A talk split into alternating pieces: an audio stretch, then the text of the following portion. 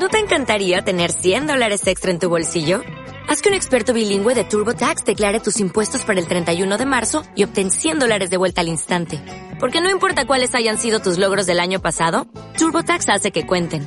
Obtén 100 dólares de vuelta y tus impuestos con 100% de precisión. Solo con Intuit TurboTax. Debes declarar para el 31 de marzo. Crédito solo aplicable al costo de la presentación federal con TurboTax Full Service. Oferta sujeta a cambios o cancelación en cualquier momento.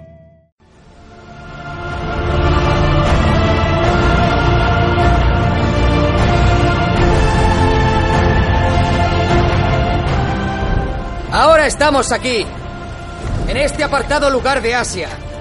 Como veis frente a nosotros, Darío ha logrado reunir Lo que hacemos en la vida tiene su eco en la eternidad. Imagina un rey que librara sus batallas. Sería un espectáculo. Observa con atención. Porque así es como se hace la historia.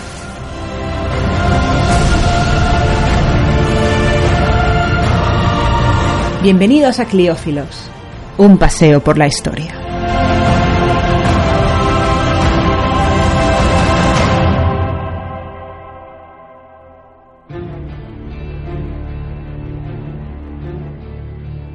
Bienvenidos a una nueva entrega de Cliófilos, un paseo por la historia.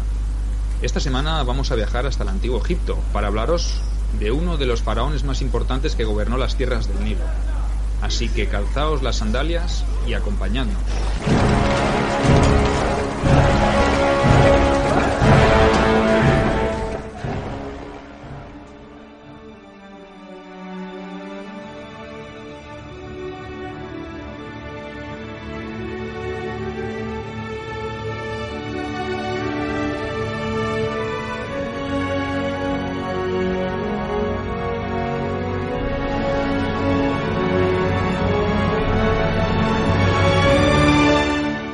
Vamos a viajar hasta la dinastía 18 para conocer un poco más cómo fue la vida de uno de los grandes faraones que gobernó en el Alto y Bajo Egipto. Estamos hablando del gran Tutmosis III, o Menjeperra Yetutmose, como se decía en la lengua antigua egipcia. ¿Qué tal Arnau? ¿Cómo estás, compañero? Muy bien, muy bien. Ahora que te he oído intentar leer bien ese, ese nombre, aún mejor. Sí, sí, sí, sí, sí, sí, la verdad es que sí, muy bien, muy bien. Oye, ni tan mal. Eh, pues nada, sí, sí, encantado de estar aquí y bueno, pues dispuesta a, hablar un poco de un tema que se aventura interesante y que, quieras que no, pues es un poco diferente de, la todopoderosa y omnipresente Roma. Que quieras que no, eh, a, a veces está bien un poco darse un chapuzón en el Nilo de vez en cuando. No, después, después del éxito que tuvo el podcast de los hititas, ¿verdad? Que nos fue muy bien y que la gente nos solicitó no hablar solo de Grecia y de Roma, sino que, estaban interesados en que tratásemos temas del Próximo Oriente. Pues eh, no hay nada más, eh, más potente en el Antiguo Oriente o en la parte esa del norte de África que, que la todopoderosa civilización egipcia, ¿no? Pues, eh, por eso pues nos debemos un poco a la audiencia que ya lo dijimos en su día, ¿no? Sí, sí, tienes toda la razón. Pues bien, eh, volviendo al tema de Tutmosis, eh, os tenemos que decir que fue el sexto faraón de, de la dinastía 18 y que su gobierno tuvo lugar entre los años 1479 y 1425 a.C., aunque algunas fuentes dan como fechas más válidas de su reinado las que van entre el 1504 y el 1450. Hay que pensar un poco que en esas épocas pretéritas, porque a veces no nos acordamos, pero la, época, digamos, dorada de los faraones, estamos hablando de tiempos, bueno, súper antiguos, sí, sí, de, de una manera eh, increíble que a veces no, no nos damos mm, ni, cuenta. Es decir, por ejemplo, para que nos demos un poco, nos hagamos un poco la idea, Cleopatra, la, la que todas, to- digamos, todos conocemos, eh, cronológicamente estaba más cerca de nosotros que del momento de construcción de las pirámides. Vaya detalle. O sea, Claro, a tener- a tener claro. cuenta, ¿eh? No, no está nada mal para hacerse un poco la idea de, de una cultura que es eh, milenaria. En cualquier caso, y volviendo un poco al tema, eh, no nos va de eso, porque la diferencia no es tan grande entre, entre lo que nos dicen unas fuentes y lo que nos dicen las otras fuentes. Pues respecto a su vida, sabemos que fue hijo del rey Tutmosis II, en ese caso no fueron demasiado originales, y de una de sus concubinas reales, eh, que sería Isis. En ese caso tampoco fueron originales. Esa no es una de las esposas principales, por lo que el pequeño quedaba bastante apartado de la línea de sucesión.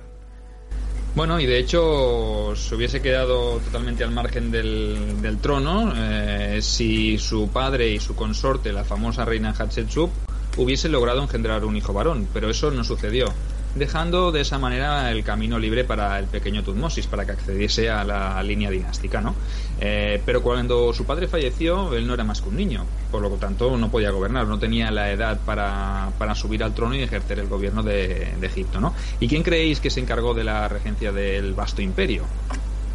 Pues eh, sí, aunque parezca mentira y aunque me digáis o nos digáis que, una mujer no podía gobernar, eh, os vamos a llevar la contraria y os vamos a decir que sí, que Hatshepsut, la esposa o la primera esposa de Tutmosis II, fue la que ascendió o ocupó el trono sin, sin ningún problema, ya que era la esposa real o uh, la gran esposa real, como se llamaba o se le llamaba a la principal. Además, tenemos que añadir que era una mujer ambiciosa y por lo tanto la regencia le iba pequeña. Así que en el segundo año de mandato en solitario, siempre bajo el nombre del pequeño Tutmosis, aunque bueno, mm, es evidente que no oía su consejo, decidió proclamarse faraón cambiando su nombre por el de eh, Matkara Hatshepsut. Eh, podríamos extendernos más en la vida de esta mujer, pero lo dejaremos para otro día, eh, si os parece a los oyentes, ya que el programa de hoy no está dedicado a, a, a ella, sino a su hijo Tutmosis. Sobre la muerte de la reina Faraón planea la sombra de, la duda, ya que algunos piensan que Tutmosis III tuvo algo que ver, ya que se había convertido en un joven fuerte y poderoso y su madrastra le estaba impidiendo hacerse con el poder total. Sabemos que, por ejemplo, tras la muerte de ella, su nombre fue eliminado de todos los lugares, es decir, se le aplicó lo que los romanos llamaban una damnatio memoriae en toda regla.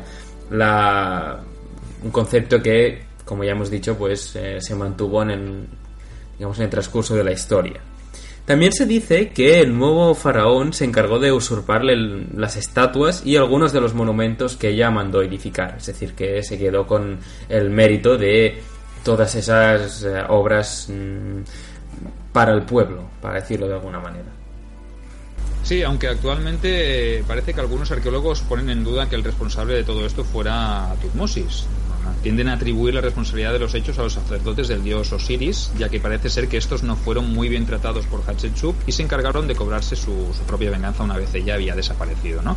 Estos mismos investigadores eh, son los que atribuyen la responsabilidad al clero y defienden que el hecho de que la destrucción de la memoria tu, tuviese lugar 20 años después de su muerte sobre eso eh, indicaría que no, no, estaba implicado Tutmosis III.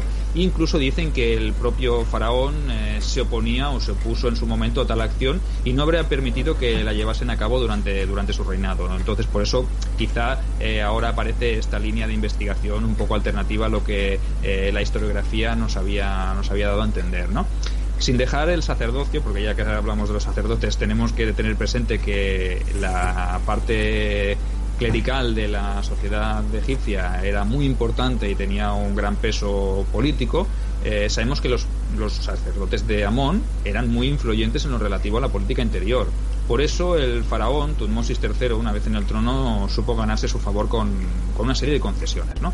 También es cierto que supo limitar ese poder colocando a personas de confianza en los cargos más influyentes dentro del sacerdocio, pues por lo que es evidente, ¿no? No se los quería hacer enemigos, pero tampoco se los tenía que poner en contra, ¿no? Quiero decir que esto fue un poco eh, un juego a dos bandas, ¿no? Tutmosis sabía la importancia que tenían los sacerdotes, les concedió, pero siempre dentro de unos límites, lo cual cosa me parece a mí un poco normal, ¿no? Sí, sí, es un, digamos, es muestra un poco de, de, que había, había, había materia gris en la cabeza de Tutmosis, sí. es decir, eh, tenía un poco dos dedos de frente, políticamente hablando como mínimo. Pero ahora eh, pasemos a hablar, si te parece, eh, compañeros, de la vida del faraón, que a la postre fue un magnífico militar, con un talento innato para dirigir ejércitos y con mucho valor en la batalla, lo que le hizo que sus hombres le apreciasen y le tuviesen en gran estima. En lo referente a la política exterior, sabemos que expandió las fronteras del imperio egipcio hasta Siria, hacia el este y al sur hasta la zona del actual Sudán, lo que por, el- por aquel entonces era la cuarta catarata del Nilo. Esa expansión territorial fue la más amplia que alcanzó jamás el imperio. El faraón llevó también a cabo un total de 17 campañas militares. mm, poca-. Sí, sí, eh, no- en la que estuvo combatiendo en la zona de Siria y Palestina e incluso alcanzó el mismo río Éufrates, que para un egipcio, eh, para, al menos para un faraón egipcio, es bastante lejos, teniendo en cuenta que el desierto de Arabia, al menos en la parte norte, eh, en ese momento no se podía atravesar porque no se disponía del camello, un un animal indispensable para hacer al menos atravesable esa ruta. Pues sí, eh, la verdad es que 17 campañas eh, son muchas, eh, muy lejos de, las fronteras naturales de Egipto, lo que nos indica o nos da una, una ligera idea de cómo era este Tutmosis III, ¿no? Un gran militar y debemos decir que de estas 17 campañas, imagino que todas fueron muy exitosas. Pero en cuanto a la batalla más relevante de su reinado, sabemos que fue la que libró en Megiddo, contra el príncipe de Cádiz y una coalición de ciudades cananeas rebeldes que se querían deshacer de- del yugo egipcio, ¿no?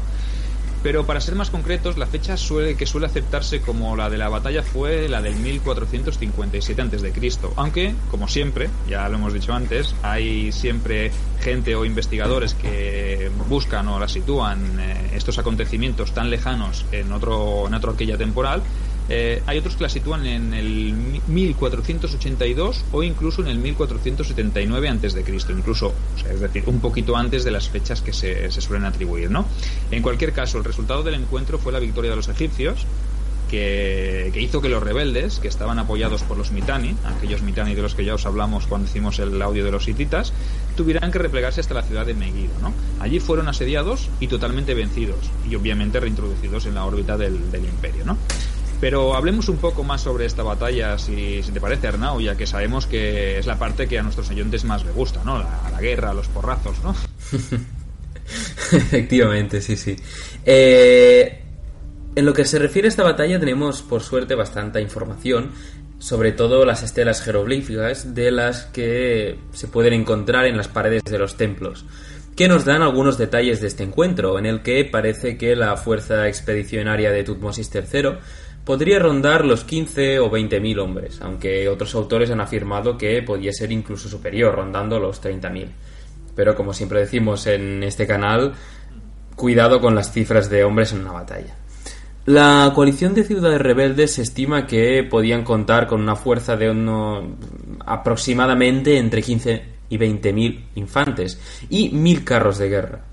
Mil Que carros de no, guerra. no está nada mal. Sí, sí. Fuerza Impresionante. Además, Tutmosis reunió a su ejército en la fortaleza de Yaru y, en lugar de esperar la llegada de las fuerzas enemigas, decidió adentrarse en su territorio e ir a buscarlas. Para ello recorrió con sus tropas la friolera de 300 kilómetros, que es la distancia que había hasta Megiddo, la fortaleza mm, donde ya hemos visto que se habían en- concentrado las fuerzas rebeldes. Sabemos que el trayecto se llevó a cabo a través del llamado Camino de Horus, y en apenas 10 días la larga columna fue capaz de recorrer 250 kilómetros, lo que nos indica una media de 25 kilómetros por día, una, distancia nada despreciable. Pero después de ese esfuerzo la marcha se ralentizó un poco más y se avanzó muy poco, ya que la fatiga se había ido acumulando en hombres y animales. Eh, fue entonces cuando parece ser que el faraón, contra todo pronóstico y desoyendo los consejos de sus oficiales, tomó la decisión de marchar hasta la ciudad de Megiddo atravesando un estrecho cañón. Escogió esa por ser la más rápida, pero a la vez debemos decir que era la más arriesgada ya que el desfiladero era ideal para que les tendieran una emboscada a sus enemigos.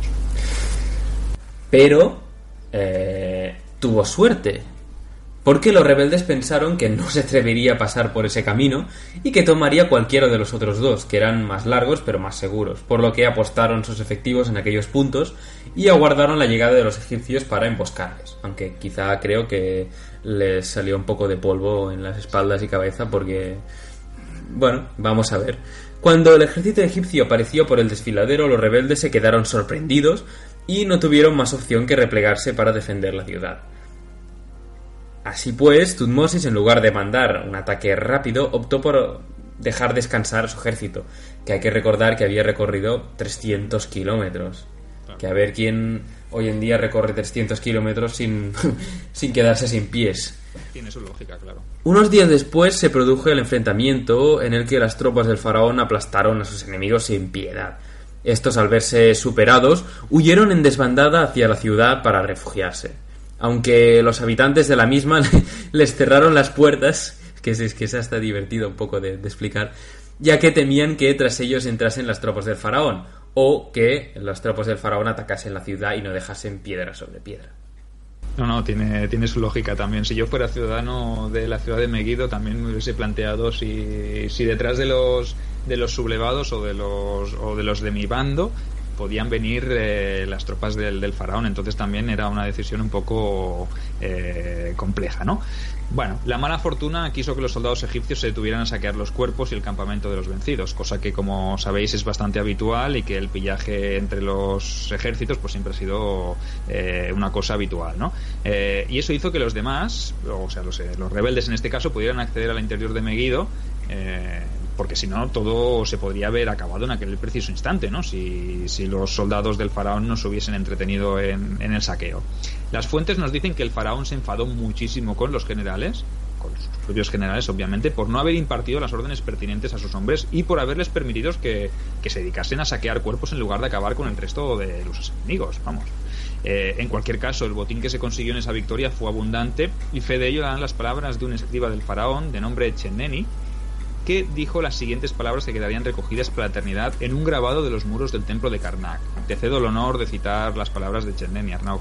Ah, muchas gracias. A ver, eh, Cheneni eh, dijo así, citando la, la naturaleza del botín. 340 prisioneros vivos y 83 manos. 2041 yeguas, 191 potros, 6 sementales. Un carro trabajado en oro, su vara de oro, de este vil enemigo, un hermoso carro trabajado en oro del príncipe de Megiddo.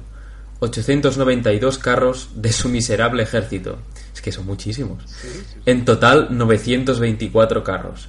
Una hermosa armadura de bronce perteneciente al príncipe de Megiddo. Trabajada en plata. Además, 1929 cabezas de ganado grandes, 2000 de ganado pequeño y 20.500 ovejas. Cuando el autor de la cita hacía referencia a las manos, quería decir enemigos muertos, ya que los egipcios tenían la extraña costumbre de cortar las manos de los enemigos, y tal vez a los suyos también, caídos en combate para contar las bajas. El asedio de la ciudad se inició y duró siete meses. El faraón no tenía claro si lograba tomar la ciudad, acabaría con el levantamiento, ya que desde dentro de Megiddo había príncipes de muchas ciudades de Siria y Palestina, y si los capturaba, sus ciudades claudicarían.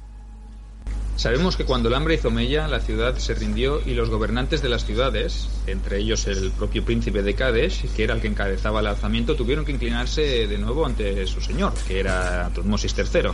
Y así fue como concluyó esta campaña que se inició con la batalla de Megiddo. Y es que sabemos que Tutmosis III se erigió como comandante en jefe de los ejércitos de Egipto y que incluso podía ceder funciones al príncipe heredero llegado el caso. Su heredero fue Amenhotep II. Vemos que ya ha cambiado, ya no era Tutmosis IV, sino que Amenhotep eh, Bueno, II. bueno, eso está bien. Por lo menos ya han variado un poco, ¿no? Sobre el cual existen inscripciones en las que se puede ver que, como desde muy temprana edad, fue instruido en el manejo de las armas en el arte de la guerra, cosa que era muy habitual en los príncipes herederos al, al trono de, de Egipto, ¿no? Pero explícanos, Arnau, ¿cómo se estructuraba el ejército de este faraón? Pues de una manera muy interesante y que realmente a mí me, me encanta, ¿no? Porque además, eh, bueno, ya veremos, pero que es, al menos es particular. El ejército se dividía en tres secciones principales, la infantería, la flota del Nilo y los carros de guerra. Por debajo del faraón y de su hijo, evidentemente como su lugarteniente, se encontraba el visir, quien se erigía como el responsable administrativo del reino durante los periodos de guerra. Las unidades de carros estaban formadas por 50 vehículos cada una, y estas a su vez se subdividían en destacamentos de 5 o 10. La infantería, su, su momento, se estructuraba en compañías de entre 200 y 250 hombres, que luchaban bajo el mando de un portaestandarte. A su vez, se podían subdividir en unidades menores, en torno a unos 50 efectivos. Cuando se juntaban varias compañías, se, funda, se fundaba o se creaba un batallón, que era dirigido por un comandante. Varios batallones formaban un ejército, que dirigía entonces un cargo menor con el rango de general o en su defecto el propio faraón. Así, sabemos que los soldados se entrenaban a diario y además eh, del uso de las armas hacían largas marchas, como posteriormente harían los legionarios romanos. Veis que hay ciertos símiles que se mantienen siempre a lo largo de, la evolución de, los ejércitos y de las civilizaciones. ¿no? Eh, en cuanto a la flota, los hombres formaban compañías similares en número a, los, a la de los infantes que os hemos dicho antes, en torno a los 200-250 hombres, y servían en un navío. Además de ser una flota fluvial, porque obviamente el Nilo era el, eh, un gran río y que requería su flota por su anchura a la hora de navegar, sabemos que las embarcaciones egipcias también estaban preparadas o ideadas para surcar el Mediterráneo. Y tenemos constancia de que transportaron tropas hasta la zona del litoral cananeo, lo que es el actual Israel y Siria, para que participasen en una operación anfibia destinada a la conquista de ciudades aliadas de los Mitan. Si os parece, vamos a hablar a continuación brevemente sobre las campañas militares que llevó a cabo el faraón para la gloria del imperio. En lo, en lo relativo a estas campañas, las 17 de las que hemos hecho referencia y de las que se tiene constancia antes, se puede decir que sirvieron para afianzar el dominio egipcio de las ciudades portuarias del levante asiático y así facilitar un poco el desplazamiento de los ejércitos y evitar largas y penosas marchas y un poco el, digamos, hacer las líneas de aprovisionamiento demasiado largas, que eso siempre es un problema en, una guerra. Tan solo y como dato curioso, diremos que en la octava campaña del faraón, las fuerzas egipcias se enfrentaron por primera vez a los Mitanni. Hablo del año 1468 a.C. y eso se produjo después de que todos los reinos vasallos de la potencia oriental hubieran sido sometidos por los egipcios, por lo que parece no les quedó más remedio que enfrentarse a Tutmosis III ellos mismos, ¿no? a través de sus vasallos. En esa campaña los egipcios vencieron a los Mitanni en las batallas de Arina y Carchemish. Lo curioso em, de esto vino después de esa segunda victoria, cuando los enemigos se replegaron a la otra orilla del Éufrates, el faraón usó sus propios barcos para cruzarlo. Pero dime compañero, ¿cómo lo hizo? Pues Tutmosis III ya hemos dicho que era un tipo inteligente, un gran estratega y un gran militar y tenía pues esa capacidad de, previsión, ¿no? Y es que había traído desde la costa del Levante consigo varios barcos despiezados. Entonces, ¿qué hizo? Ordenó que se montasen los barcos y los usó para cruzar al otro lado del, del Éufrates para perseguir a sus enemigos. Como veis, eh, un tipo inteligente no, lo siguiente, un gran estratega, ¿no? Como detalle relevante queremos contaros que antes de iniciar las campañas se debían tener en cuenta factores diversos, entre ellos el clima, muy importante, ¿no? Siempre a lo largo de, la historia, ¿no? Era por ello que las, eh, eh, que las que se llevaban a cabo hacia Nubia, las expediciones que se adentraban en el continente africano, se llevaban a cabo en invierno y las que se llevaban a cabo en la parte asiática se hacían en verano. Volviendo de nuevo al tema del ejército del faraón, que nos quedan algunos detalles por, explicaros todavía, debemos afirmar que el peso de las guerras lo soportaba la infantería, obviamente, esto como, siempre ha sucedido, ¿no? Que era la más numerosa de, todo ese ejército tan grande que disponía el faraón, ¿no?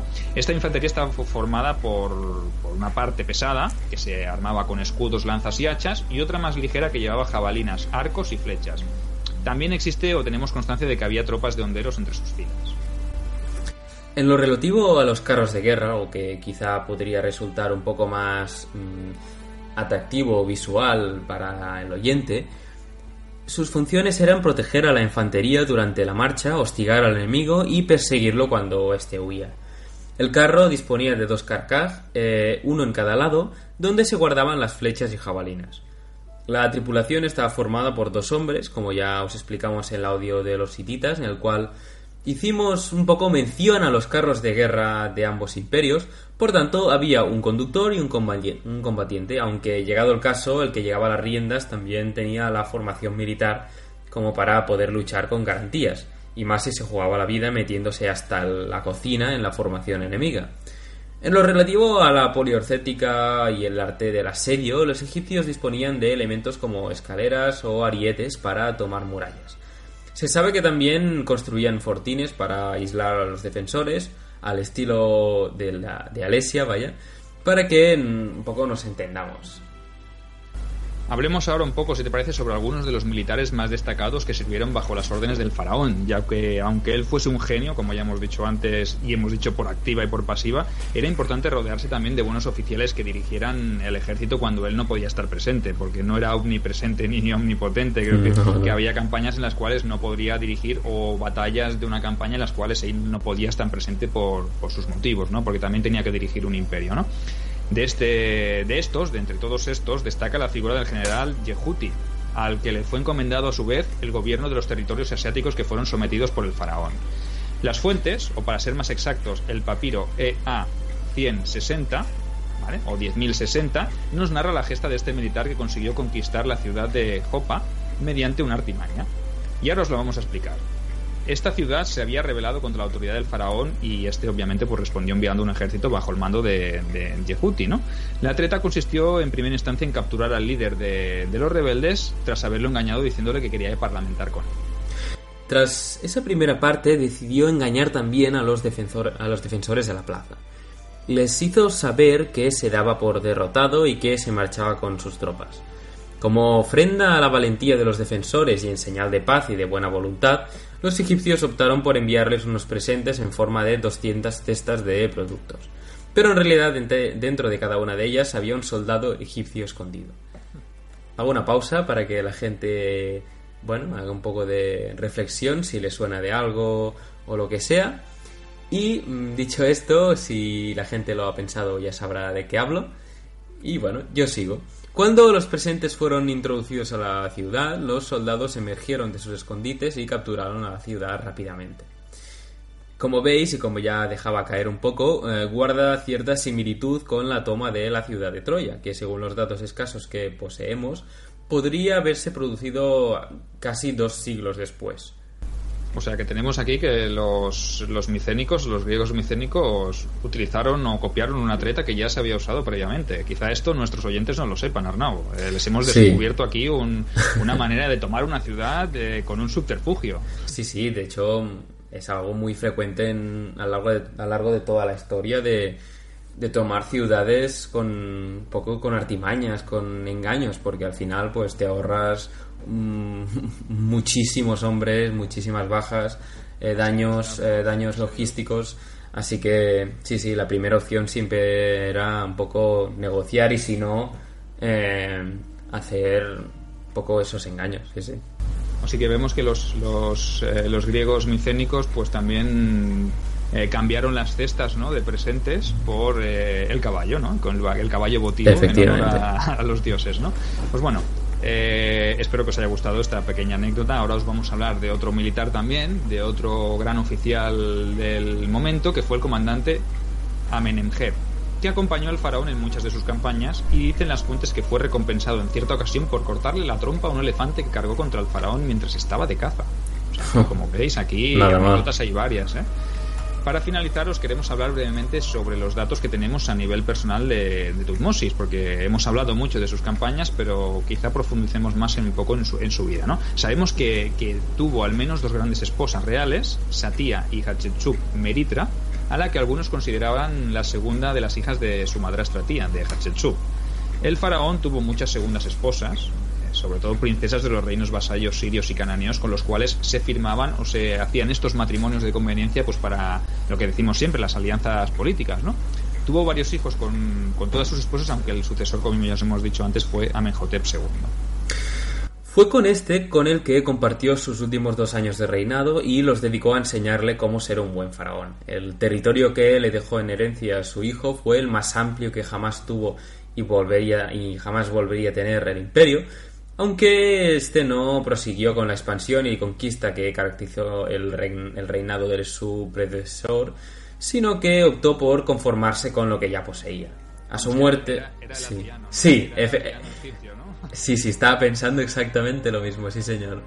A su muerte el gran Tutmosis III fue enterrado en el Valle de los Reyes, cerca de Luxor, concretamente en la tumba que recibe la moderna y fea catalogación de KV-34, que fue saqueada por ladrones de tumbas, aunque su momia se hallaba en el complejo funerario de Deir el-Bahari y por tanto, pues mm, estaba un poco separada en ese sentido. Aunque hay que recordar que cuando hablamos de saqueo de tumbas ya estamos hablando quizá 50 años más tarde del, del entierro ya están saqueándolas. Es decir, tampoco pensemos que eh, es algo del siglo XX o XXI. El saqueo de tumbas había durante los mismos antiguos egipcios, había durante los romanos, en época medieval. Es decir, es digamos una, una actividad, mm, otro oficio más del que vivía mucha gente de, de la zona durante muchísimos años. Así que hay que un poco tenerlo en cuenta esto. Pero bueno, en fin, hasta aquí el relato de la vida del gran Tutmosis III, el llamado faraón guerrero. Esperamos que os haya gustado el programa de hoy dedicado a la, a la civilización egipcia, un poco para, para variar. Ya sabéis que podéis contactar con nosotros a través de las vías habituales, tanto en iVoox como en YouTube, también a través de Twitter y nuestro correo electrónico oficial. Si te parece, Sergio, nos retiramos. Así que nada, un saludo y nos vemos y también oímos en la próxima entrega de Cliófilos, un paseo por la historia.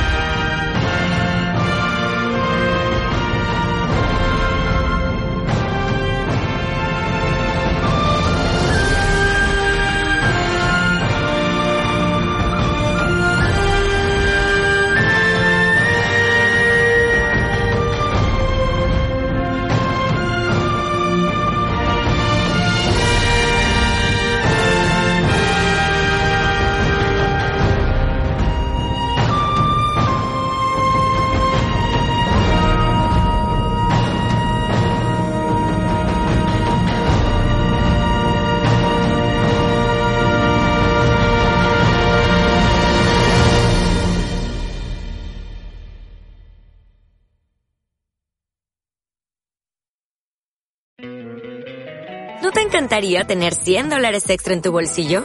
Haz que un experto bilingüe de TurboTax declare tus impuestos para el 31 de marzo y obtén 100 dólares de vuelta al instante. Porque no importa cuáles hayan sido tus logros del año pasado, TurboTax hace que cuenten. Obtén 100 dólares de vuelta y tus impuestos con 100% de precisión. Solo con Intuit TurboTax. Debes declarar para el 31 de marzo. Crédito solo aplicable al costo de la presentación federal con TurboTax Full Service. Oferta sujeta a cambios o cancelación en cualquier momento.